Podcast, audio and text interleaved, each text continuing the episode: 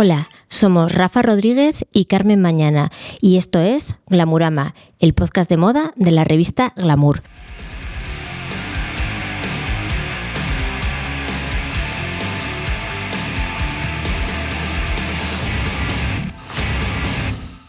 Hoy eh, tenemos acompañándonos a Miriam Giovanelli, actriz, y a Batis Lagón, estilista, y vamos a hablar de las alfombras rojas.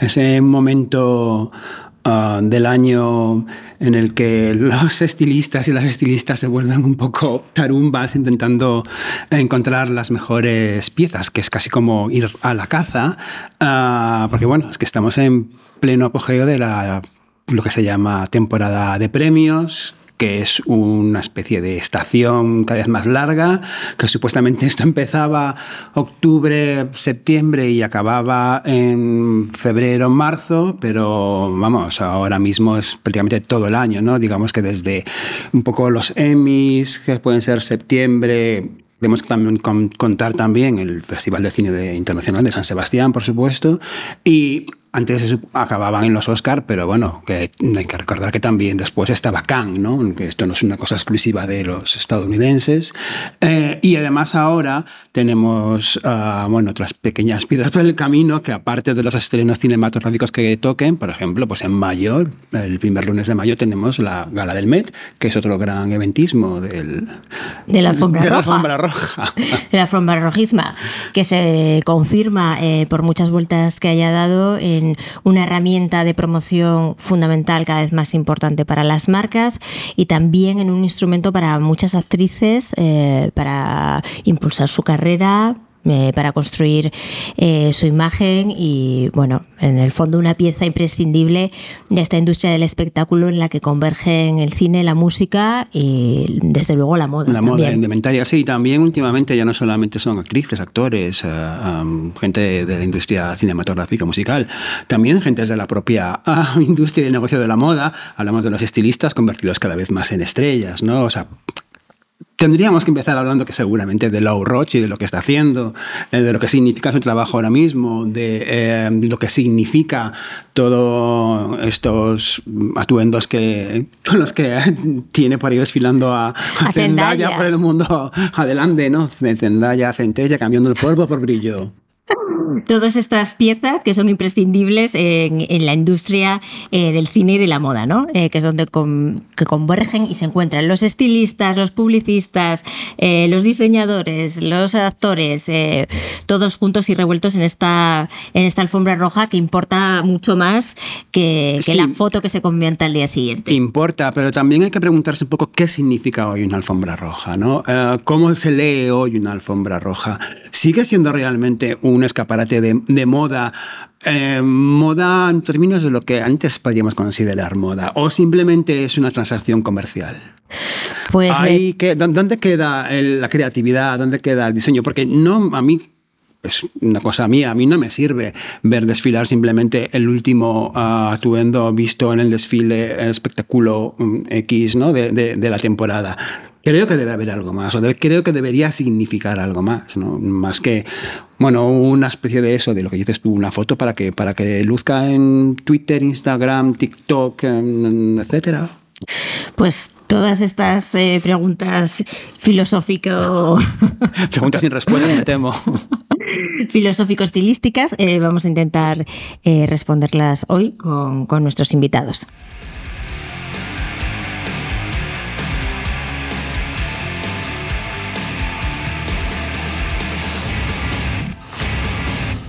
Pues hoy estamos, como os decíamos al principio, con Miriam Giovanelli, actriz, y con Batis Logón, estilista.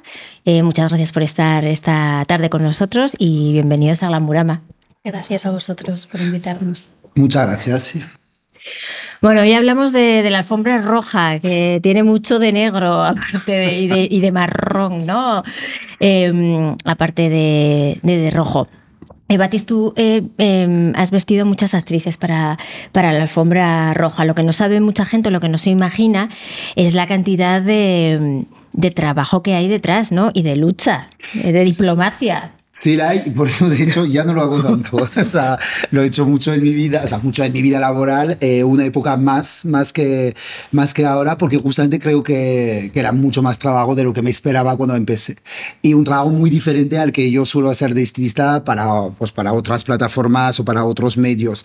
Lo de la alfombra roja es, dentro del mundo del estilismo, un mundo muy propio. Y yo lo he hecho mucho y cuesta lo suyo. Ya, ya. Y además como digo yo siempre, es casi como una gincana para vosotros, ¿no? Porque uh, no solamente se trata de eh, vestir a alguien, sino además de vestirle, o de vestirla, o de vestirlo con lo mejor, ya no lo mejor posible, pero sí de la manera que destaque más. Con lo cual entiendo que ahí tiene que haber una serie de luchas intestinas uh, es, es para conseguir la pieza. Sí, es continuamente una lucha para conseguir la pieza, ¿no? Y además a todos los niveles, por tiempo, la mayor parte en un sentido logístico, porque la mayor parte del tiempo que o sea, yo he trabajado solo con mujeres, con actrices, ¿vale? Y bueno, con celebrities en general, pero mujeres. Y en realidad es verdad, por eso o sea, hablo en femenino de este caso, porque ellas avisan como súper tarde. O sea, es un, un, problema que es algo que es como que ellas no son conscientes eh, muchas veces que para lo que ellas quieren conseguir necesitaríamos unas tres semanas, cuando a mí me suelen dar tres días. Entonces, claro, estábamos como con unos timeline muy, muy, muy complicados. Y luego, efectivamente, es, eh, es una gran lucha. O sea, es una gran lucha de cara a la marca, es una gran lucha porque depende de, depende de muchas, las marcas no están todas de acuerdo por vestir, para vestir a alguien, no están todas de acuerdo, pueden estar de acuerdo para vestir a una actriz, pero no para ese evento. Eh, pueden estar no de acuerdo en, en absolutamente nada y en decirte no te voy a dejar nada. Mm, es muy complicado. Sí, de eso tenemos que hablar. Y es verdad que además yo en la época sí, que sí. lo hacía creo que ha cambiado mucho el sector, es decir, creo que la alfombra roja siempre ha sido como un espacio de exposición eh, bastante alto, pero no era tan sumamente alto, o sea, no era el rendimiento que da una, para una marca una foto de alfombra roja creo que cada vez es mayor que antes. Entonces, mm, también el mercado está evolucionando continuamente en ese sentido. ¿Cómo, cómo veis la, la, evolución de todo esto? Por ejemplo, tú, Miriam, como, como, como actriz, porque además tú empezaste muy joven y además en, en, tanto en televisión como en cine. Eh, ¿Cómo ha sido para ti tu experiencia? ¿Cómo, qué, qué, cambios has experimentado a la hora de exponerte en...? Eh, bueno, yo creo que el principal cambio han sido la, las redes sociales, ¿no? Al final las redes sociales hacen que tu exposición sea mayor y también la de el, vestido o el traje o, lo que sea que, te pongas. Eh, yo sí que es cierto que dentro de, de, de, esa evolución también he vivido la mía propia. Eh, antes eh, era algo a, a, lo que le daba mucha más importancia quizá o o me generaba más estrés ¿no? de lo que me genera ahora. También es verdad que, que yo creo que los actores, eh, no me gusta hablar en, en, en, términos generales, pero bueno, creo que al final el hecho de que estemos interpretando personajes hace que el momento de la alfombra sea realmente el momento en el que te expones tú. No es la primera vez que se te ve a ti y que no se ve ese personaje que interpretas. Entonces, creo que, que, que eso nos genera también una presión en cuanto a qué imagen queremos transmitir, ¿no? O nos hace pensar, no sé si presión, pero bueno, desde luego sí pensar qué queremos transmitir. Y luego eso que queremos transmitir se traduce en una fotografía, que nosotros, por ejemplo, yo en mi caso, posarse me da fatal. Entonces, eh, esa fotografía es como lo que se ve de mí, ¿no? De, de, quién soy yo. Y es un poco raro porque luego no te reconoces, ¿no? En, en esa imagen. Yo personalmente pienso que las alfombras rojas eh, con músicos son, son mucho más divertidas. O sea, creo que, que, el músico se atreve más. Yo tengo la sensación, yo cuando veo la gala Met, veo que al final los, los músicos llevan looks más, más sí, divertidos Grammy, o más ejemplo, fuertes. O los MTV Awards. Sí, o, o se prestan más al juego, yo creo. Se prestan más al juego porque yo creo que ahí sí que hay una cultura de, de que antes de que te escuchen te vean, ¿no? Y que tu, mensa y que tu mensaje, tu música se transmite también a través de lo que llevas. -huh. y, y de hecho, eh, la música ha influido mucho, ¿no? Luego en la calle, o sea, desde el gótico, el glam, el punk, o sea, Slash, eh, David Bowie, o sea, al final yo creo que, mm, que, hay dos tipos de alfombra, ¿no? No solamente... Total, totalmente. Oye, ¿qué tal llevas tú las, las críticas porque de las alfombras rojas? Porque nos decías ahora mismo que tú misma, claro, has evolucionado, antes te estresaba mucho, ahora te lo tomas de otra forma. ¿Cómo es ese proceso eso para una actriz que de repente ya no te esté juzgando por tu trabajo, sino de repente por tu apariencia. Por tu apariencia. Bueno, yo, yo creo que, mm, que, la evolución ha sido la aceptación y en, y en, cierta medida también las redes sociales me ha permitido que la foto que yo por lo menos publique sea la que me gusta a mí. Entonces, esa evolución eh, a, a, a, me, me, parece que ha beneficiado a todas las partes, ¿no? Inclu incluidas las personas que a lo mejor nos ponemos delante del objetivo y, y generalmente pensamos, Dios mío, esta foto qué horror, me la podría haber ahorrado. Pero, mm, pero bueno, eso, ahora yo lo que hago es en, mis redes sociales publico la que a mí me gusta y ya está. A mí, de todo lo que has dicho antes, me parece eh, bastante, uh, bueno, relevante hablar de una cuestión. Tú, acabas, tú has dicho que eh, el momento en el que te posicionas en ese escaparate, eres tú exponiéndote ante todo el mundo. Sin embargo, creo que ahora mismo hay una especie de tendencia a tematizar las alfombras rojas, es decir, a ver al, al personaje, al actor, a la actriz, uh, interpretando, de hecho, ese, ese, ese papel que, que, de alguna manera a lo mejor pues, por el que está nominado a un premio o por el que acude a un estreno. ¿no? Estoy pensando ahora mismo en Margot Robbie, ¿no? lo que ha hecho, lo que ha ocurrido Barbie, con claro. Barbie. Es decir, o Zendaya. O Zendaya. Lo de Zendaya, si queréis, luego lo hablamos un poco sí, aparte. Sí, que eso tiene otro eh, melón. Pero, sí, pero bueno, la cuestión, la, sí, la cuestión ¿no? esa de decir, eh, hemos convertido toda la eh, la, las, las, presentaciones de prensa, ¿no? en los estrenos, en una especie de eh, parque temático de Barbie, ¿no? en el que la actriz aparece vestida pero yo creo que en ese caso muy concreto, Margot Robbie, que además es productora, sí. o sea, creo que todo forma parte de una estrategia de comunicación claro, donde, en la que ella, ya además yo recuerdo que metías Margot Robbie en esa época en Google y cambiaba la página web y todo, o sea, se veían como corazones, todo lo de Barbie, era increíble. Qué bueno. Entonces, yo creo que ahí forma parte de una estrategia de comunicación, que también es cierto que estamos hablando de otro mercado completamente distinto al español. Yo cuando claro. me refería a que nos moscamos nosotros, también es una cosa absolutamente utópica. O sea, generalmente eh, el acceso que tienes a marcas internacionales depende mucho de premios como los Oscar, los BAFTA, entonces al final primero van ellos y después, eh, a no ser, de repente hay perfiles que, ojo, eh, que consiguen cosas en, en, momentos críticos para sí. conseguir eh, vestidos, pero entonces al final yo creo que estamos hablando de mercados completamente distintos y que no se pueden comparar. No, claro, evidentemente. Nosotros tenemos que jugar, ¿no? Vosotros en este caso, ¿no? En España tenéis que jugar con, con lo que tenemos aquí. Y es cierto que, uh, bueno, según qué marcas, os hablabas, están más pendientes de un, de un, mercado que de otro. Sí, hablabas ahora eh, de eso, de, los vestidos a los que puedes acceder, ¿no? De repente es la temporada de premios y estos vestidos que eh, pues eh, quieren actrices internacionales para premios internacionales, que quieren actrices nacionales para premios nacionales y ahí se abre el melón del que hablaba antes Rafa, que a mí me parece muy interesante, que es las marcas a quién dejan ropa y a quién no dejan ropa, ¿no, Batís? Porque esto es muy sorprendente. Mucha gente piensa que tú llamas a una marca y le dices quiero vestir a una actriz y es simplemente una cuestión transaccional de si tengo claro, el vestido sí. te lo mando, pero ellos también tienen políticas de comunicación y de imagen súper duras y a veces, vamos a decir, sí, un poco cuestionable. cuestionable sí. Bueno, y totalmente, o sea, totalmente cuestionable porque, o sea, a ver, yo... Y dejan, Perdón. claro, pero no, no, simplemente, yo hago aquí de señorita Rottenmeier para, para, la, para la gente que, que nos oye y que no, que no son del sector.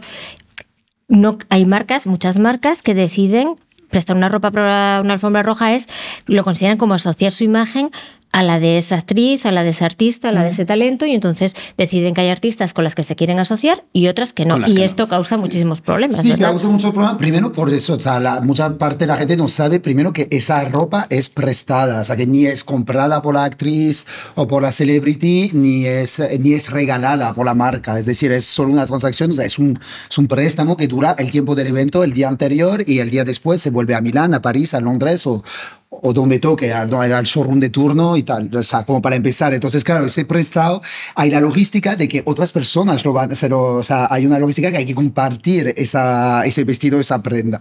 Pero efectivamente luego hay mucho de la relación de la marca con esa celebrity, si le interesa o no. Y efectivamente eh, la marca es todo, es todo poderosa en ese caso, es la que decide si a ti te lo prestas, si, si le interesa. Y es verdad que consideran las actrices, aunque sea solo un evento, aunque sea solo una noche, o sea, digo actrices o celebrities en general, son como mini embajadoras de esa noche, pero claro, sin que haya una transacción económica. Es decir, normalmente la marca no paga. Normalmente. Pero a veces la, a veces la hay. Ahora está cambiando. Es, es, lo mismo que decíamos antes de la tematización de las alfombras rojas, que no existía, yo creo que francamente hasta hace dos, tres años, uh -huh. esa cosa de Barbie, eh, lo que hablaremos de Zendaya y todo. O sea, eso es nuevo, pero también eh, cada vez esos bloqueos de contratos, lo que hacen mucho como las grandes marcas de lujo, lo de tener, o sea, hay me refiero a ser estilista de Emma Stone ahora mismo no tiene ningún interés creativo porque solo es llamar a Vuitton para que Vuitton te mande cuatro vestidos y que ella elija. No hay que hacer un gran trabajo de imagen detrás, hay, porque ella tiene su contrato.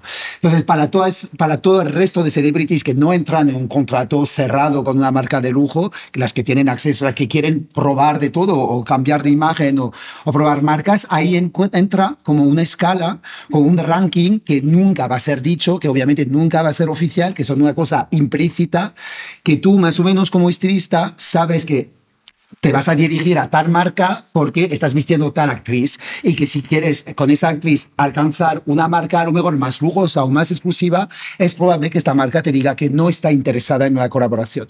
Pero a lo mejor dos años después, por lo que haya hecho esa actriz o por la repercusión que ha tenido, de repente es esa propia marca que te llama a ti como estilista de, oye, nos interesaría mucho retomar la posibilidad de vestir a tal. Y es un tira y afloja que la verdad ahí entra mucho el papel del estilista en un mercado como el español o el europeo en general, y entra en Estados Unidos ya más el papel del publicista, que es el que se encarga de esto. Pero aquí es un poco cuando hay un estilista fijo que lleva con una celebrity mucho tiempo colaborando, pues es su trabajo saber eh, más o menos a qué marca puede pretender. O sea, Hay, aparte de, de, la cuestión de, bueno, de el prestigio que puede tener ¿no? el personaje en cuestión, también influyen pues cuestiones como ah, la talla, eh, la etnia.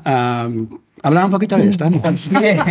yo no puedo hablar, o sea, yo, no puedo, yo no, por mi parte no puedo hablar sin problema. Lo que pasa es que es verdad que es, es como todo como un barema, o sea, es como códigos implícitos que nadie te va, o sea, que ninguna marca de lujo nunca te va a mandar un mail oficial diciéndote, no te mando esto porque encuentro que el personaje que me propones es demasiado tal. O sea, nunca vas a tener siempre la excusa de las marcas de lujo que tú tienes que entender que es un no, es que el look no está, no disponible. está disponible. Y cuando pides, no, pero hay más tiempo, pero para otro evento, no, es que tampoco va a estar disponible en dos semanas. No, pero es que no sé qué, pero el, el que es parecido, el look 48 del desfile de mira, no, es que tampoco es disponible. Entonces, cuando ya trabajas en eso, ya al primer no está disponible, entiendes que la marca no quiere, porque ninguna marca de lujo es rarísimo que se atrevan. Es verdad que ha cambiado mucho en, ese, en las partes de comunicaciones de la marca de lujo. Es lo que decía Carmen Pusa. La, los departamentos de comunicación de Celebrity son enormes. O sea, yo eh, llevo 20 años trabajando en eso y 20 años para revistas vistiendo a personas famosas. Y antes no pasaba ese filtro. Es decir, la, la persona encargada de comunicación era la misma para todo, sea para modelos, sea para famosas, sea para lo que fuese. Ahora hay departamentos enteros que analizan si les encaja ese personaje y nunca te lo van a decir en ningún momento Ya, que sea claro, por un motivo. evidentemente. ¿Por qué? Pero- Porque además es cambiante, o sea, sencillamente porque a lo mejor una persona famosa puede, mm, su carrera, su prestigio, su, el target que alcanza puede ir cambiando. Entonces la marca no se quiere cerrar puertas. ¿sabes? Claro, y, la- y también la propia marca cambia. De repente viene un También. Diseñador nuevo, hay una nueva dirección, hay gente con otras ideas. O sea, que también las marcas sufren muchos Totalmente. cambios Sí, pero internamente. ¿cuándo, cuándo crees tú que sucede ese, ese cambio, ese clic que, ¿no? que, que de repente de vamos a mm, servir a todo el mundo a decir ya no? Vamos a acotar terreno. ¿Cuándo sucede esto? Pues es que depende, la verdad es, es difícil explicar porque eh, yo lo he visto con marcas y hablo de marcas mundiales de lujo que eran conocidas por ser, digamos, más abiertas en vestir más perfiles diferentes y que no hacía falta ser la mega famosa ni hacer o ni la mega moderna. Y esas marcas de lujo, de repente, no entiendes, o sea, son estrategias de comunicación que obviamente a mí nadie me las viene a contar. Y tú sigues pidiendo y de repente te dicen, no, lo sentí. Algunas, de hecho, hablan sinceramente, dicen, no, creemos que el personaje no encaja con los valores que eh, mueve la casa. Y es como, pero si el año pasado me habéis dejado un vestido para esa chica y la hemos vestido, es como, bueno, pues ahora, o sea, recibes como comunicados. Se quieren hacer las estrechas, ahora es guay hacerte las estrechas. Lo es. Bueno, siempre. Siempre ha sido, siempre ha sido. Siempre ha sido un poquito, y yo la verdad que en este caso, además, siendo francés y viviendo en España, se nota, o sea, se nota más, es decir, el, el mercado español tiene, siempre es un poquito más... Cuesta más. Eh, un poco más laborioso, sí, hay que, hay que por, pero también por ignorancia, es decir, porque los que deciden en no conocen, o sea, los que están en Milán, los que están en Londres, no necesariamente tienen un conocimiento Ya, exa- claro, exhaustivo del ¿A- mercado ¿A, a ti local. te ha pasado algo de esto, Miriam? Eh, Bueno, em, también creo que nos, estam- o sea, nos estamos enfocando mucho como en todas las marcas internacionales, Sí. cuando yo creo que en España eh, hay diseñadores Sí, claro, este es otro- increíbles, em, que yo de hecho lo que intento siempre es vestir de diseñadores españoles. Em, He vestido de internacionales y dentro de los internacionales, si elijo, intento elegir siempre Italia. Al final, ti- tiro para mis dos casas, Casa, claro, claro. porque, porque también me, me parece que del mismo modo que las marcas, ¿no? O sea, creo que es una manera en la que nos podemos apoyar entre todos. Yo, mm, desde hace muchos años, eh, intento y siempre vestía a diseñadores españoles, esa es la verdad. Eh, y no lo hago solamente por una cuestión logística, sino también por una cuestión de qué es lo que me apetece. O sea, al final yo creo que hay diseñadores como María Escoté, que hizo el traje de mi boda, por ejemplo, Juan Vidal, eh, que, que hizo el traje de mi marido, por ejemplo. O sea, vestimos eh, en eventos No solo para eh, profesionales y, y Y personales. personales. Sí, a mí me gusta, me gusta conocer al diseñador, me gusta eh, mm, generar, ¿no? Como, como, como, como ese, ese lugar de confort en el que, pues, el, el tema de las tallas, pues al final, pues un showroom es un espacio en el que tiene unas tallas de, de muestrario que no necesariamente tienen por qué ser una talla pequeña. Hay veces que te quedan grandes, hay veces que te quedan pequeños.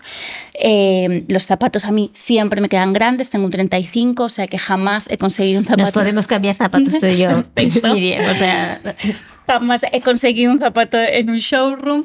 Eh, pero al final, eh, trabajar con, con, gente de- del sitio en el que vives, ¿no? hace que, que puedas tener ese apoyo extra, ¿no? Cuando necesitas que a lo mejor, pues mira, que mm, esto me encanta, pero, pero no es mi talla, me queda grande, me queda pequeño. Entonces directamente es el, es el diseñador o su equipo el que, el que puede ajustarte esa prenda, ¿no? Yo, por eso, eh, yo estoy encantada con la moda española y la defiendo y, y- y la defenderé siempre y, y la apoyaré siempre eh, desde donde pueda hacerlo. Eso está muy bien, pero bueno, también tienes tu parte italiana. Hmm. Entonces, ¿hay, hay alguna, no sé, cómo, cómo se vive allí esta cuestión? Um, Bueno, Italia es un país que ha hecho industria de la moda, Sí. ¿no? Yo creo que, mm, que al final... eh, es- es- ay, qué miedo.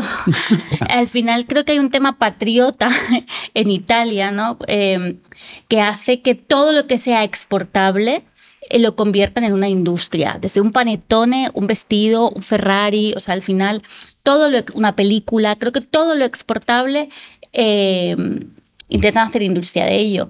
Y, y creo que esa es la, la gran diferencia, ¿no? A lo mejor con, con, con lo que ocurre aquí muchas veces, que somos los primeros que, que- que menospreciamos a lo mejor eh, lo, lo sí, que lo tenemos. De hecho, lo que hablábamos el otro día de ponernos palos en las ruedas Sí. nosotros mismos. Sí, o sea, de hecho, estamos afrontando esta conversación que me encanta y pensamos siempre en internacional. Tenemos una tendencia, ¿no? Sí, A pensar en, en tienes razón. internacional inconscientemente. Y creo que Italia es un país que no, que, que piensa eh, en, en nacional. ¿no? Y yo creo que, que eso hace que, bueno, pues que en España eh, haya muchas peticiones a, pues, a Valentino, a Versace, ¿no? Absolutamente. de aquí. Total. Pues, todas esas marcas. Y es muy importante lo que tú decías, ¿no? También esa relación eh, cercana con, con, el creador, también para tú sentirte, bueno, pues a gusto con la prenda que llevas, que estás como tranquila con ella, que, que es algo pensado entre los dos y que hay esa, al final es una conversación, porque ese minuto, esa foto que tú dices, ese, bueno, esos vídeos que ahora se hacen, ¿no? Porque ya trasciende, es el getting ready, es el preparándote para la alfombra roja, eh, para que sea una cosa como en la que todo funcione bien, hay muchas partes y hay muchas conversaciones entre muchos. Y yo creo que por lo que he observado crea, o sea, tú lo puedes decir más directamente, pero yo cuando lo he hecho con cuando eh, hemos hecho con actrices peticiones a un diseñador español, es verdad que crea una confianza. O sea, al final, es lo que dices, es muy difícil para una actriz, es que el fotocall no es solo que no tienes un papel que defender como actriz, es que tienes muchos flashes, mucho ruido, mucha gente gritándote. O sea, es, un, es un espacio bastante agresivo si lo piensas. la gente no tiene mala intención, obviamente, pero si tú tienes un tres filas de fotógrafos diciendo Miriam, Miriam, Miriam aquí, Miriam aquí, Miriam aquí. Es un momento que tú tienes que estar, y a todo eso se supone que tienes que estar ultra relajada, ultra guapa eh, y ultra contenta de estar. O sea, es un momento, entonces, si por lo menos previamente te sientes apoyada y, y, efectivamente puedes hablar de tus momentos con el propio diseñador, de, de, lo que te crea inseguridad, que sea por tu cuerpo, que sea por lo que sea, eh, ayuda mucho a sentirte mejor en un momento que a mí, es verdad, siempre me ha sorprendido que las actrices lo, eh, lo encuentran en un momento de, vulnerabilidad, o sea, bastante. Yo creo que se sienten vulnerables en esos momentos y si hay una relación previa, íntima con un diseñador, creo que ayuda a ir con más tranquilidad. O sea, Sí, o sea, yo sobre todo lo veo de cara a humanizar un poco el proceso, ¿no? A que no todo sea una mercantilización de absolutamente todas las decisiones que tomamos, todo lo que hacemos. Me parece una forma como, como pues, que un evento te haga ilusión, que te haga ilusión que te vista tu amigo, que a tu amigo le haga ilusión vestirte. Bueno, a lo mejor no tu amigo, al diseñador. O sea, al final hay una cosa de, de, de, que sea un, un momento agradable para todos y no una pues eso, el estrés de que llegue la caja, de que no llegue, de que, o sea, al final yo creo que, que, forma parte, pues, de, de, pues igual que cuando em, trabajamos con, con, con, los mismos maquilladores, no significa que no te use otro maquillador, a veces es simplemente que, pues, mm, si me maquillas en casa están mis hijos, pues uno ya conoce a mis hijos, o sea que al final forma parte de que el proceso sea ágil, ¿no? Y, y, más, pues eso. Pero para muchas actrices y para muchos talentos, la alfombra roja, la relación con la moda, es una parte muy importante de su business, es que yo no, puedo más pensar que en capitalismo todo el rato. Claro. no, pues es una, es una, puede ser una herramienta para conseguir posicionarse como eh, icono de moda o referente de moda, una persona. Sí, y además yo creo que en ese eh, sentido. Y conseguir contratos o relaciones pero también con ha cambiado, yo creo que la relación. Y ya no solamente la, la, relación, sino también. Antes había, creo, y es una opinión, por supuesto, muy personal, que la, era la moda la que estaba a lo mejor eh, al servicio de... Eh, eh, no, perdón, era la celebridad la que estaba al servicio de la moda y ahora es la moda la que tiene que estar al servicio de la celebridad. No sé si me explico. Es decir, no sé, hace mm, tampoco tanto, a lo mejor 10 años, ¿no? 20 años, eh, eh, vestir de una X marca, ¿no? Pues suponía algo para la persona que eh, vestía esa marca. Y ahora es al contrario, ahora es, eh, es lo que es el, significado es para la marca, es decir, eh, si una marca la viste X, todo eso, claro, sube. Lo claro, si coloca la marca en otro eso, lugar. En otro la marca en otro lugar. ¿no? Y antes era al contrario, antes era la, la, la, no, la marca la moda la que colocaba a lo mejor a esa celebridad en, en un determinado plano que bueno no se la tiene en consideración y de repente era la, la más X, ¿no? Lo que sea. No sé cómo Pero es que yo creo que las redes sociales sí que han democratizado mucho todo el tema de, de, la moda y de la relación con la moda. ¿no? O sea, al final yo creo que, que antes em, la moda era un medio, el medio tenía que sacarte, o sea, todo era, mm. eran, eran más, más pasos, ¿no? Hasta mm. llegar a ver el vestido en, en, en una página de una revista. Ahora eh, ese vestido se puede viralizar o no en, sí, en cero coma. En cero coma, ¿no? mucho más. Sí, se, saltan, se saltan etapas, claro. Mm. Sí, lo que pasa es que es verdad que yo, o sea, ahora... Pero también ayuda a la moda. Yo insisto, es verdad que ha cambiado y que, y que con las redes sociales eh, y la, bueno, la notoriedad que tienen eh, muchos artistas, no solo por recibir premios, sino por sí mismos y por su protagonismo en las redes sociales, las marcas necesitan mucho de ellos, pero también la relación relación con, las, con, la, con la moda, con las marcas, ha ayudado a construir carrera e imagen a muchos artistas. Sí, pero a mí me pasa eso y pienso en músicos. O sea, yo a mí ahora me preguntas looks de actrices, actores, eh, los tengo completamente, pues seguro que si no es reciente, hace 5, 10 años, me cuesta recordar... Algo eh, memorable. Claro, sí, una imagen O sea, O algo que haya cambiado una carrera de alguien. Que sí. o algo que, que me impacte, que me haya influido. En cambio, a nivel musical, o sea, eh, Cher, o sea, los mejores looks de alfombra roja son de, para mí de Cher. ¿no?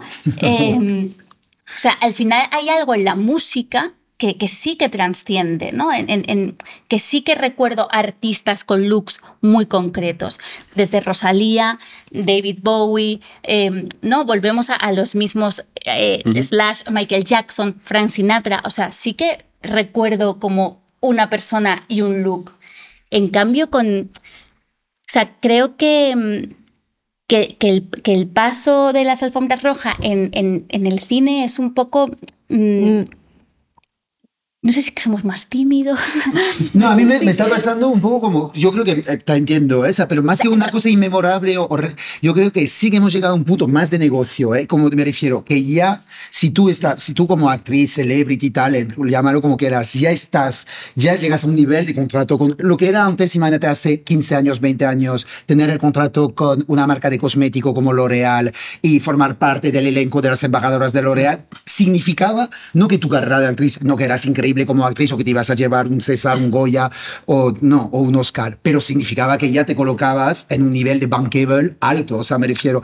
Y creo que ahora pasaba antes con esas cosas de cosmética, ahora pasa con ciertas marcas casas de moda de lujo. O sea, como tener el contrato con el tener un contrato con Vuitton es una cosa, tener un contrato, o sea, hablo de lo internacional porque en Sí, ese caso bueno, es por la industria. Y o sea, automáticamente eso hace que también tus looks se, se vean reducidos a un, a un número Y, de... y tu creatividad es diferente y tú, te, y tú te comunicas en la alfombra roja de manera diferente, pero creo que sí que la moda ahora, o sea, la moda en el sentido, más que la moda, la industria del lujo, creo que tiene ese poder de que si te adopta y si te acoge y si te, te transforma en embajadora, o sea, se, se- es como que te coloca un poco tu carrera. O sea, a lo mejor es mi filtro porque a mí me interesa y es como yo lo veo y una persona que no le interesa la moda no, no piensa ni en que de Maston va de Pero yo, creo que antes pasaba más y ahora pasa menos. Es decir, tú dices, no, antes eh, la moda cogía, te adoptaba ¿no? y de esa manera también te, te, te- te lanzaba a un, a un nivel Sí. superior. Pero ahora sucede, a lo mejor no con todo el mundo, evidentemente, pero con ciertos personajes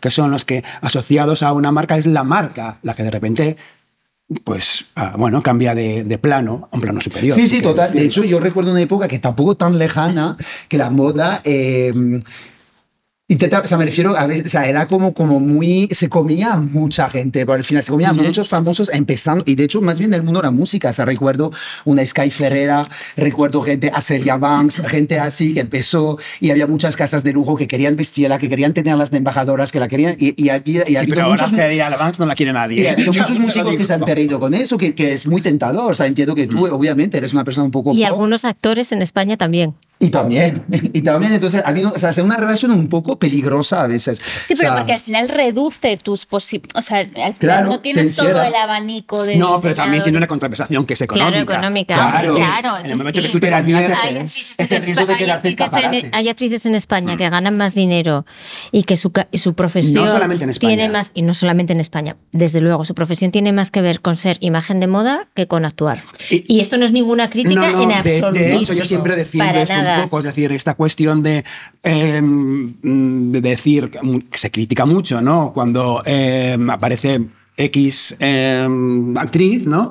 Eh, y bueno, pues como que ah, hay que preguntarle, ¿no? Por lo que lleva. Evidentemente, si es, mar si es imagen de marca, no es que tengas que preguntarle, es que ella misma tendrá Te que tendrá, te lo va a decir, ¿no? Y ah, sucede que hay muchas actrices y muchas además muy importantes que pueden precisamente financiar sus proyectos más personales o, por ejemplo, no sé si es el caso a lo mejor de Margot Robbie, pero yo creo que Margot Robbie convertida en productora tiene mucho que ver con lo que a lo mejor lo que le puede estar pagando la marca de la que es imagen, ¿vale? Hombre, bueno, Es- ahora ha sacado un libro que se va a vender como churros. Sí, sí, sí, ¿no? sí. Con todos Pero los no de claro, Barbie, pero no que yo solamente al es eso. principio no entendía la, la historia. ¿eh? O sea, yo cuando ya la vi 10 veces de Barbie dije, pues no, que casada, ¿no?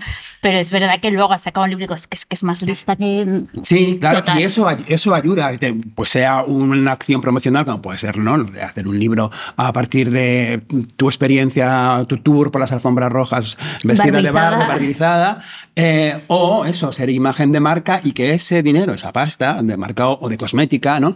Te sirva a ti, pues para poder a lo mejor elegir esos papeles ah, en, en una película más, mucho más interesante, ¿vale? Que te van a pagar menos, ¿no? Pero bueno, de esa manera te lo puedes permitir, porque también hay que, hay que incidir aquí en la cuestión del salario, ¿no? Es decir, no es lo mismo lo que cobra un tío que lo que cobra una tía en la industria del cine, como en todas las demás industrias. Pero, pero lo mismo pasa en la industria de la moda. O sea, Sí, sí, cobra claro. más una mujer, ¿no? Probablemente. Claro, que- pero en ese sentido, de que, que una actriz ¿no? sea de repente imagen de marca y reciba un dinero y pueda ayudarse con eso claro. a que su carrera, ah, bueno, pues afianzarla o tener acceso a proyectos eh, mejores, eh, creo que es. Sí, y no que solo no proyectos, y no, absoluto. y, no solo, y no solo de cara a tener proyectos mejores. eh, porque a mí no, no me gusta pensar que hay proyectos peores y proyectos me- mejores. Al final yo pienso que, que, que lo importante es trabajar, pero es de cara también a la incertidumbre de la profesión. O sea, Absolutamente. Exactamente, También. es un una no solamente, no solamente se trata de elegir el personaje que te apetezca más, porque igual nunca te llega, porque al final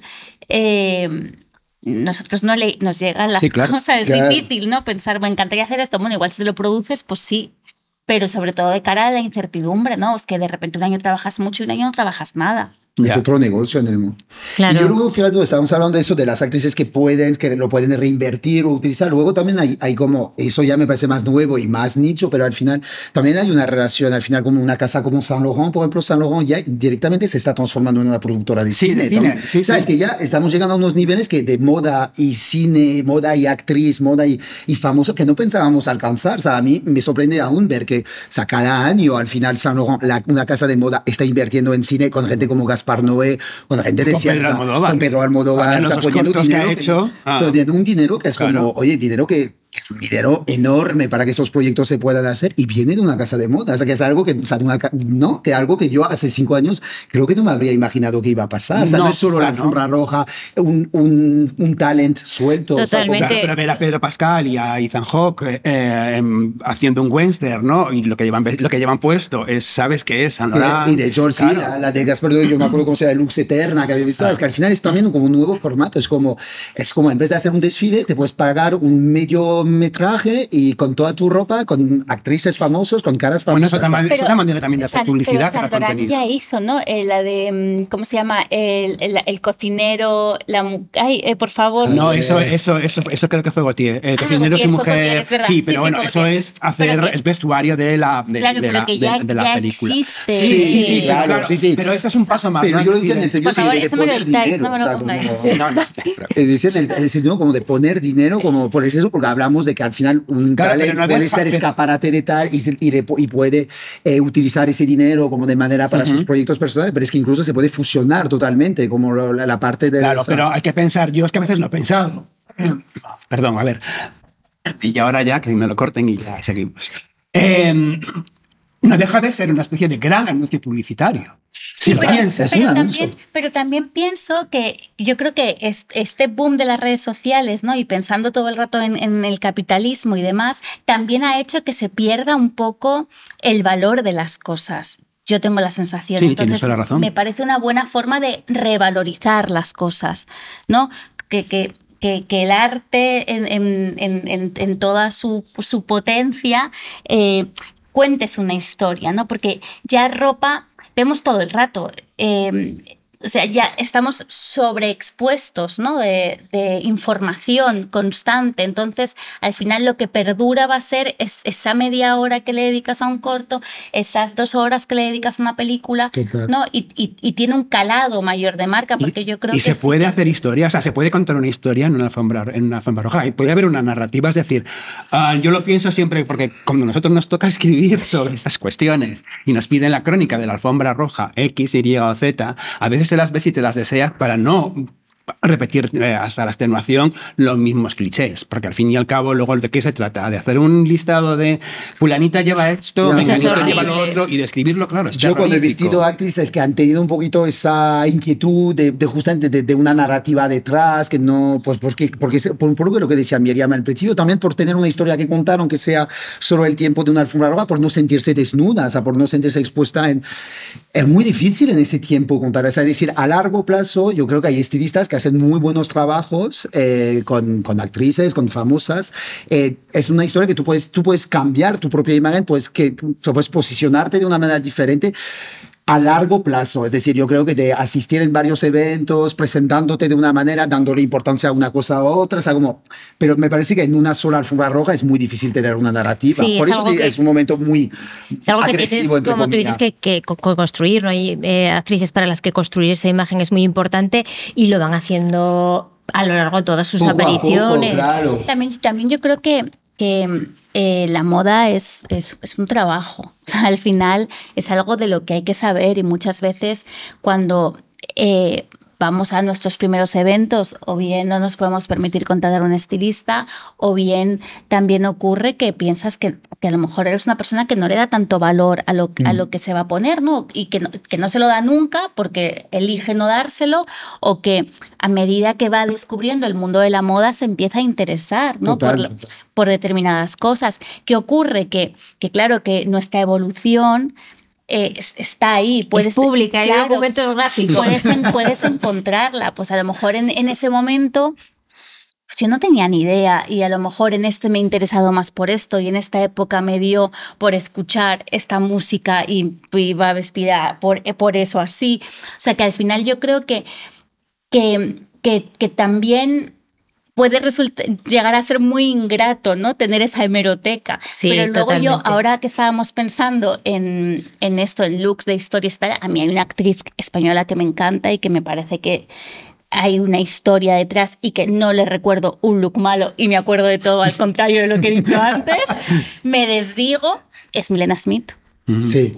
Y es gran. Y yo creo que, francamente, mira, aparte de sus papeles, la calidad de, de, su carrera como actriz, creo que enorme parte de su éxito es eh, muy debido a, eh, a la relación que ha tenido con la moda y cómo ella se ha presentado en la alfombra roja. Porque yo creo que hay mucha gente que no la conocía tanto por, por, por su carrera de actriz. Creo que es una persona que, es, que ha estado como muy en el punto de mira gracias a su relación con la moda. Yo creo que también es lo que yo decía. De manera muy marcada. Es lo que yo decía antes, que hay mujeres y hombres también, ¿no? Eh, talents en general para los que la moda ha sido realmente una herramienta eh, de su carrera mm, eh, profesional como artista, eh, como cantante, como actor, pero también de, su imagen pública, de, una carrera más amplia que va más allá y que, la, y que han sabido utilizar la moda, vamos, como una parte muy importante de su business. y una manera también de comunicarse, evidentemente, y de... ¿Tú has tenido que hacer mucha pedagogía, Batis? Yo he tenido que hacer mucha, eh, usar mucha diplomacia, pero, pero con las marcas, con las marcas de un lado y con las actrices por otro. O sea, yo sí, o sea, podemos hablar a todo el nivel talento. Bueno, es diferente. Yo creo que hay que hacer una diferencia, claro, las actrices porque tienen que defender un papel. Obviamente una influencer no es lo mismo porque ella está acostumbrada de por sí a que es un negocio, a cómo se es exponerse, o sea, no es lo mismo. Entonces, yo hablo más de las actrices que ahí sí se requiere, actrices o, o cantantes también, un poquito más de diplomacia.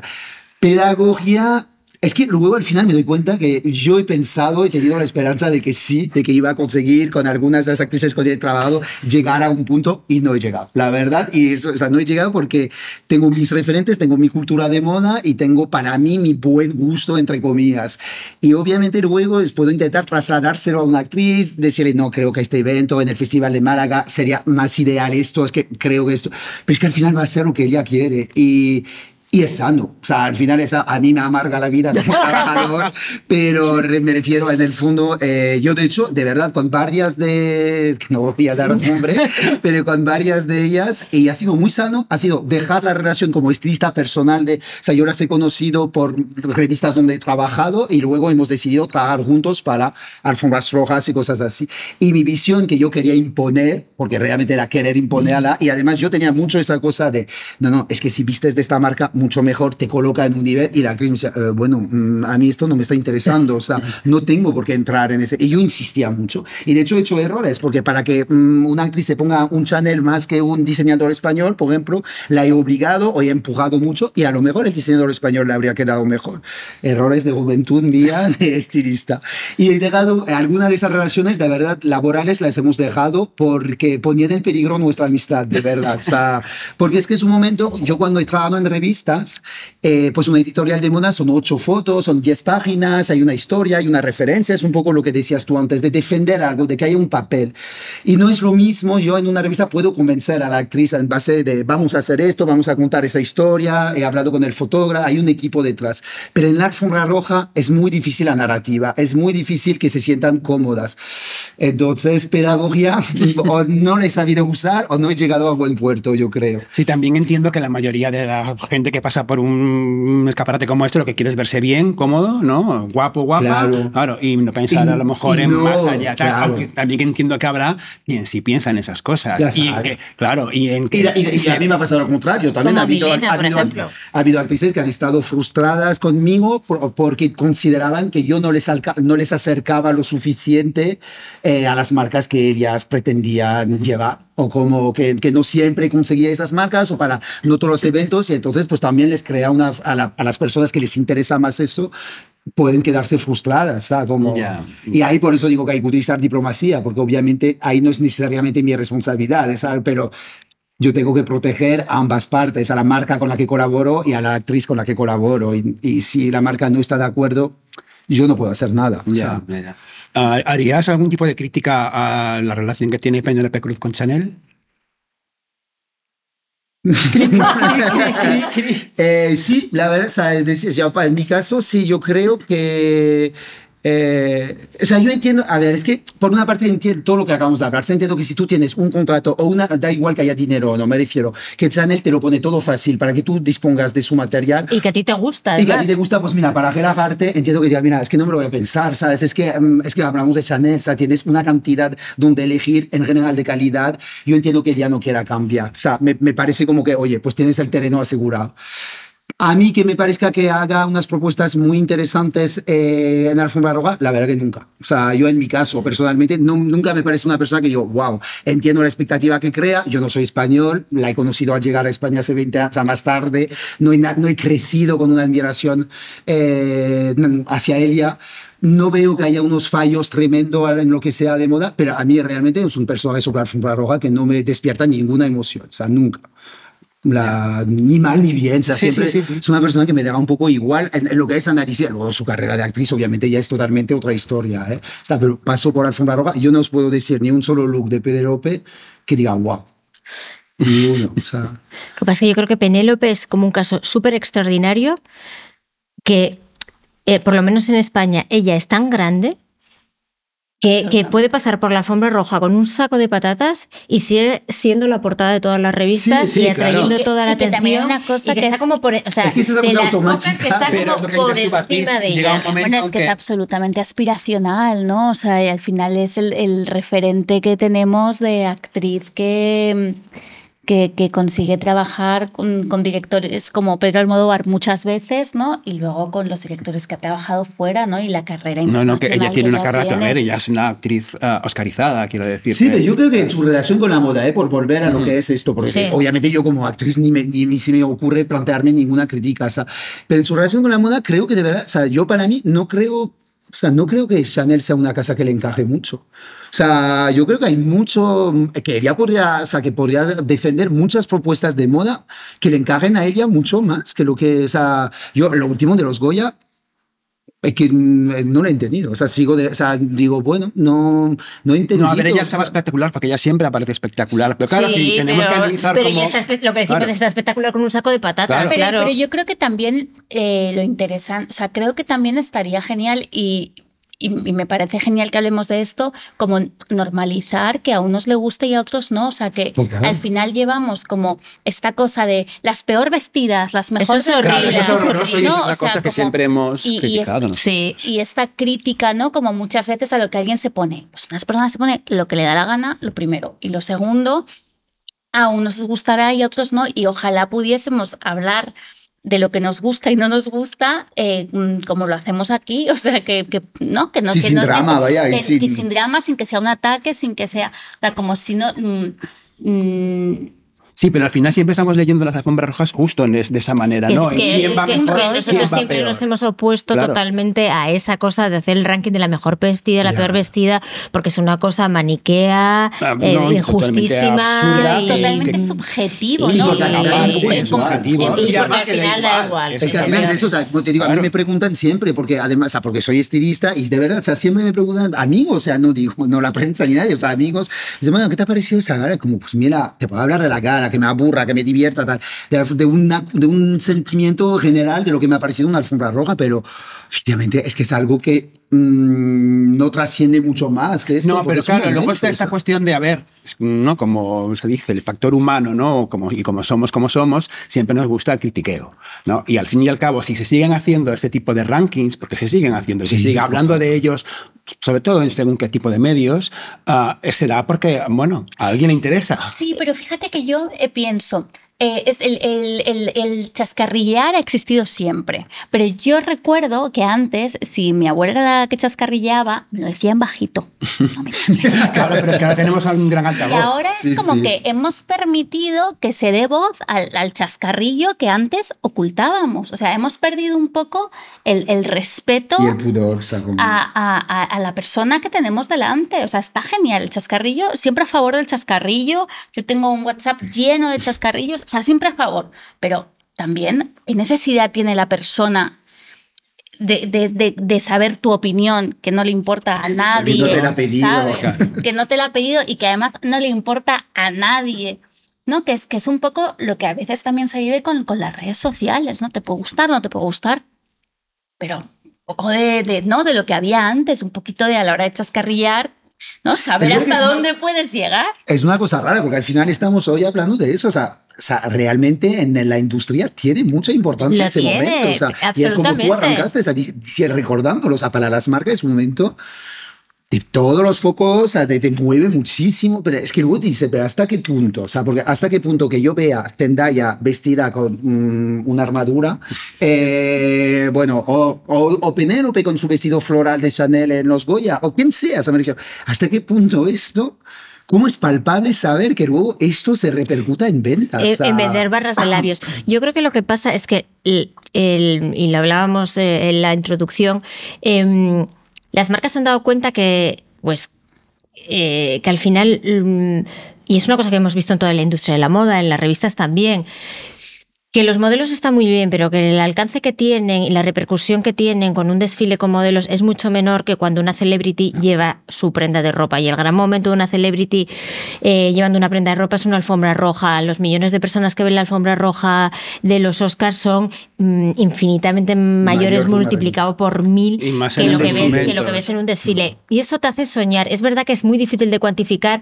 Si ver a Penélope Cruz con un vestido de Chanel te hace soñar con comprar a una niña de 15 Ya. años con comprarse una barra de es que a eso me labios. refiero, que no sé hasta qué punto. Pero ayudan a Bueno, eso siempre construir. ha sido el discurso, ¿no? Decirte que Para se ayudan a construir que imagen. Y yo creo a- que, como decíamos en la introducción, la prueba de fuego es los señores de Kering comprándose Sí, eh, el United, eh, ¿cómo se llama esto? Es- no es United Artists, es, eh, bueno, una, de las una agencia agencias de, comunica- representación de, de- de talents más Claro, grandes más grande de- de Estados, Estados Unidos, Unidos. que es como ya la forma de De materializar y de eh, demostrar que realmente la relación entre moda y cine eh, o moda y artistas es, es muy, muy Pero no deja de ser un poco una especie de reproducción de aquel sistema de, estudios que existía en Hollywood. Quiero decir, la cuestión de la celebridad y, ah, y la moda, ¿vale? Eso existe desde prácticamente desde que la moda es moda. Es decir, cuando ah, mm, los eh, diseñadores y diseñadoras de principios del siglo XX, finales del siglo XIX, ya, ya utilizaban el mismo recurso, ¿no? Eh, mm, Lucille utilizaba a actrices de teatro y de vodevil británicos, por ejemplo, para lucir sus prendas. Eh, Poiret vestía, según que mm, mujeres, muchas de ellas también pertenecientes a esferas artísticas, y luego se iban por ahí, se exhibían en las eh, revistas de moda de, las, de esa época, ya se utilizaban en- y salían en portada, ah, por ejemplo, cantantes de ópera o de vodevil. Pero yo creo que todo se ha acelerado muchísimo en los últimos años y esta compra de la agencia de representación por parte de Kering es como la, Ah, sí, claro, la eso ya representación. esto, pues claro, es Porque vol- tú pues volvemos ves- al mismo capitalismo. Tú ves las- los desfiles y ahora mismo todos los desfiles de la Semana de la Moda, lo más importante es la primera fila. Y la primera fila son todo el rato actrices y cantantes.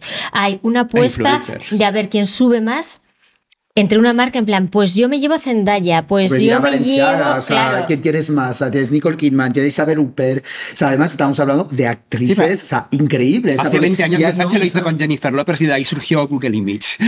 Claro, pero ahora es Es como, increíble, pues ¿eh? tú llevas tal, pues yo te llevo a Kylie Jenner y a Rosalía. Pues venga, yo veo tu apuesta y las subo y en Vale, vez de llevar a dos, es- Pero, a porque esto si es- no, pero si no, ¿qué es lo que se podría hacer? O sea, a mí hablando de todo esto, he pensado en las modelos de los 90, ¿no? Cuando también la moda Mm, decidió total. que las pasarelas nos interesasen, ¿no? Y, y nos interesaron con las modelos de los 90, que a día de hoy creo que siguen siendo referencia, ¿no? Que, que visitamos y revisitamos. Mira Calvia Cifra de ahora en Versace otra vez. O Sí, claro, o Salon sea, Harlow y o sea, compañía final, Verbaleta en esas mujeres y esa decisión de los diseñadores no por, por, por, por estas mujeres hicieron que la moda nos interesase en las modelos no Eh, pero es que si no ¿qué, qué, qué otra opción hay para conseguir eh, alcanzar una audiencia determinada en un momento determinado. O sea, si tú al final Claro. solamente tienes un día, yo me imagino como el día de tu boda, ¿no? O sea, el día de tu boda es tu desfile. Tienes ese día. Ese día, mm, si no has preparado una carpa, no quieres que llueva, o sea, hay una serie de cosas que condicionan que ese día eh, salga como, como esperas. Al final, para lo que tú tienes que intentar es alcanzar la mayor audiencia ese día, ¿no? Entonces, ¿cómo lo haces? Es que solo Pues se me recurriendo, al recurriendo al espectáculo. Claro. Sí, pero el decir. espectáculo se come tu propia propuesta. Porque- ¿sabes? pero Pero ver, es es es el lo que dice de- es que estás mirando días. mucho más. Y yo, Claro. yo recuerdo, hace mucho que no voy a desfile, o sea, fuera de Madrid, me refiero, a- pero eh, o sea, es verdad que al final de mi época de yo ir a desfile, es que mirabas, es que te- ya llegaba un momento que te daba casi igual lo que ibas a ver sobre la pasarela. O sea, estabas chequeando lo que ocurría en la primera fila, en el fotocall de entrada. O sea, de hecho, antes ibas a un desfile, ni se te ocurría poner un fotocall en la entrada del desfile. No. Tú ibas al desfile, había su primera fila con sus famosos, internacionales, locales, lo que tú quieras, pero era una cuestión de primera fila. Y venía el fotógrafo pagado por la marca en cuestión que hacía la foto para tenerlo de archivo. Pero es que ya de repente vas a un desfile y es, o sea, y es eh, una alfombra roja. El- la entrada del desfile es una alfombra roja. Con, Pero es que ya eh, todo es una alfombra roja. o sea, Los restaurantes son alfombras rojas. O sea, de repente te encuentras ahora mismo este tipo de, de- de historias en redes sociales, ¿no? Que está todo el rato mm, Taylor Swift entrando y saliendo de los restaurantes, restaurantes eh, de, de Nueva York. Mm, O, o esta otra, eh, o la Jenner, Kendall Jenner. Entonces, en- en- de repente, ¿vale? Todo se ha convertido en un magno escaparate, pero yo creo que eso tiene que ver un poco con, y siempre vuelvo a lo mismo, que es el momento cultural en el que vivimos. Y Total. ahora mismo Sí. nues- la- nuestra, nuestra eh, referente es eso, es el espectáculo, es el show business, con lo cual vivir en la mm, sociedad del espectáculo es, Pero es verdad un que Pero tiene. yo creo que también ha pasado eh, con, con, con todo. O sea, yo recuerdo que antes Música Sí era un programa donde tú veías a tu artista, eh, el músico que te flipaba el sábado, no sé, cuántos, y ahora es que le puedes seguir en Instagram, puedes ver lo que hace a todas horas. Sí, puedes O sea, verlo lavarse los O sea, efectivamente, que yo creo que... eh, eh, Pero eso no esteriza de alguna manera. Que te- pero, es- pasa, es- pero a mí también pasa con las revistas de moda. Antes te comprabas una revista, esperabas que saliese porque era el único sitio donde podías ver contenido y ahora muchas veces hay webs que se nutren del propio contenido que se genera en redes. Al final ha cambiado la información. Sí, O sea, claro, pero no solamente, no solamente ah, a ver, las marcas se nutren incluso de esto. Ahora mismo, que tiene mucho que ver con de lo que estamos hablando, de esta nueva manera ¿no? de ah, anunciarse a través de supuestas imágenes, snapshots de ah, con paparazzi, ¿no? Pues pensemos un poco en la campaña de Bottega Veneta con eh, ASAP Rocky, ¿no? Que, de que Sí. es él como caminando por la calle con diferentes momentos, tal y cual. Ah, pero todo esto está tan estudiado, tan calculado. Claro, que, ¿sabes? Es decir, también en qué momento es, es este y a qué nos estamos afrontando, ¿no? A qué nos estamos eh, enfrentando, ¿no? Bueno, ya con la inteligencia Claro. artificial, ¿sabes? Mm, Va a ser increíble. Sí, bueno. Sí, también. o sea, No, increíble, en todos los increíble. sentidos. Increíble en todos los sentidos. pero- Veremos. no, pero es verdad que hay como una sobreestimulación de crear espectáculo. Y entonces es verdad que ya estás como, es lo que decías, es como una subasta continua, por lo menos en la moda, que a mí me, me está resultando de verdad agotadora siendo una persona que me gusta la Claro, moda. o sea, y que, que- tengo una cierta información que se supone que debería de tener criterio. O sea, como que por lo menos lo tengo fácil. Pero es que ahora Pero- somos, lo que tú decías es que ahora todo el mundo opina, claro, todos opinamos en redes, con lo cual ahora te encuentras que en cuanto a, aparece cierto tipo de prenda o en cierto tipo de desfile que ha generado una expectación por lo que sea, ¿no? Hay muchísima gente que ya está diciendo, este look tiene que llevarlo fulanita. Me estoy pensando, por ejemplo, Hunter Schaffer. Hunter Schaffer acaba de aparecer en la Berlinale con uno de los uh, trajes de, eh, de Margiela. No es uno de los trampancoños, como digo yo, digo, a ver, este tipo de, de, de prendas precisamente están hechas un poco para esto. Y cuando Sí. alguien puede atreverse a hacerlo, luego no te lo pones. Y lo hemos visto también en los Grammy. Mm, O sea, de repente, Bueno, es que ¿dónde eso es- está todo eso? Es que eso es otra parte muy interesante. Claro. Ves muchos desfiles y estás viendo que muchos looks que están pensados para la alfombra Para la roja. Y, claro. el, y el gran ejemplo de esto es Valenciaga, como Tot- dio la vuelta sobre sí mismo para empezar a producir ropa para alfombra roja que no tenía porque tenía que ya estaba buscando en su estrategia ver, posicionarse Y ahí. Valenciaga Total. hizo, Valenciaga hizo aquel desfile, no nos olvidemos, ¿vale? Con el que era aquel corto de los Simpsons, ¿vale? Que Sí, convertía a la de la audiencia- alfombra roja, con- que estaba la audiencia en la alfombra roja, que ahí y había una mala leche increíble en ese, en- Sí, en sí. ese discurso. Era el meta Sí, sí, era una cosa ya meta, Pero- meta, meta, meta. Y también Sí. yo creo que del mismo modo que, que Twitter hizo que cada vez nos costase más leer, ¿no? que eran como un número de caracteres y ya está, también eh, el formato vídeo, todo esto lo que ha hecho es que o te capta en un segundo O chao. estás fuera. Sí, pero lo que, a lo que voy, no, al final, ¿no? Pues estamos reclamando también, de repente, eh, que somos todos, al final, todos participamos de este tipo de histerismo en redes sociales, ¿no? Eh, ¿no? Reclamando según qué cosas. Entonces, claro, lo que sucede alrededor de Centella, Zendaya, mm, eh, a mí me parece muy, muy tremendo. Es decir, lo que ha ocurrido con el mm, famoso ah, trajecito, armadura robótica con alta costura Muller 95, o sea, vamos a ver. A mí es que, de verdad, aquí me- a mí era una, o sea, era dentro, todo en base a su relación con la moda. Era una actriz que me gustaba mucho, aparte de parecer muy, muy, o sea, muy guapa y que, me- y que me molaba su rollo. No, no, si es que ella mola. De repente, a mí, esa promoción de Dune eh, me ha desconectado totalmente. O sea, Yo- ahora acabo de ver, eh, justo antes de entrar aquí, con Timothée Chalamet, que se habían hecho un look eh, Gemeliers, los dos Sí, iguales. con los monos. sí, Eh, que encima he leído que es el diseñador emergente coreano Junji. El emergente Junji, anda, Pero es que luego encima... es que ya no, o sea, es como, ya hay una cosa como del, de- del impacto, de buscar tanto el impacto, que ya es como de, vamos a ver. es bueno, que pero eso es un, no poco, un poco la barbización de Dune, quiero decir, te están haciendo un poco, o sea, eh, nuestro querido ah, amigo eh, Ya, lo que ¿qué está haciendo? Lo que pasa es que es le está, también- le está saliendo mal, le está saliendo mal. Bueno, Hombre, es que Dune no es Barbie. O sea, No, no, al pero es un poco lo mismo, pero hombre, claro, es que te encuentras de repente- Es que Barbie es divertido para hacerlo, pero no puedes adaptar ese sistema a todas las películas pero de puedes- grandes No, producciones. pero a lo claro. mejor puedes hacerlo además si tienes idea, porque esto yo ya lo he comentado. Es decir, eh, ¿a qué pinta Zendaya vestida de, con, una especie de, de- de- de traje robótico cuando en Dune, ¿vale? Ni en las novelas ni en las películas aparece ningún robot? Ya. Porque además el autor de las, eh, de las novelas lo quiso así, los obvió por una razón muy, muy, muy clara. Y está ahí. Es solo para el impacto visual. Herbert, Pero, pero ¿cuál ha sido la dijo que no polémica? quería. El, el look. No, no es una polémica. Bueno, pero estamos hablando de, de, de, uy, de cómo se ha comentado Claro, ¿cómo se muchísimo. comenta? O sea, de repente esto, ¿no? ¿A Perdón, qué niveles no ha llegado? No, no es una polémica porque nadie la critica, o sea, no hay nada No, chungo en lo que ha no, hecho ella y no hay nada de eh, cancelarla ni, ni mucho menos. Solo que analizando como la evolución es como decir, vale, ahora lo que decíamos de Barbie, que era Margot Robbie haciendo todo el rato de Barbie, que era un- y gracioso, ella está cogiendo una temática un poquito retro, o sea, como futurista, ciencia ficción de la película, a- llevada a la alfombra roja, como dando una temática de la película sobre la alfombra Pero en roja. Realidad no es ella. Es, a ver, ella se deja hacer por Low Roach, ¿no? Claro, por su estilista. Bueno, Pero- o- sí. Pero bueno, esto lo que demuestra, una vez más, es que la alfombra roja, por mucho que digamos, tiene muchísimo poder y es capaz de hacernos un personaje divertido y cercano, como en el caso de Margot Robbie con Barbie, y también cambiarnos incluso la opinión un poco o el nivel de guayeza eh, de una tía eh, como Zendaya. O sea que no hay que menospreciar la alfombra roja, No, no. sigue siendo muy importante Sí, por supuesto. para eh, las marcas de moda, para la imagen de las actrices, o sea que ahora que estamos... Para la industria del espectáculo. Sí, Efectivamente. exacto, exacto. Que al final la industria de la moda y del cine Es espectáculo. es espectáculo. Va y cada vez más. Y el espectáculo debe continuar. Esperemos. Eso es. Pues nada, muchísimas gracias por estar con nosotros esta tarde. Miriam Batiz, ha sido un placer hablar con, vosotros. con vosotros y como dice Rafa, el espectáculo debe continuar. Muchas gracias. Muchas gracias.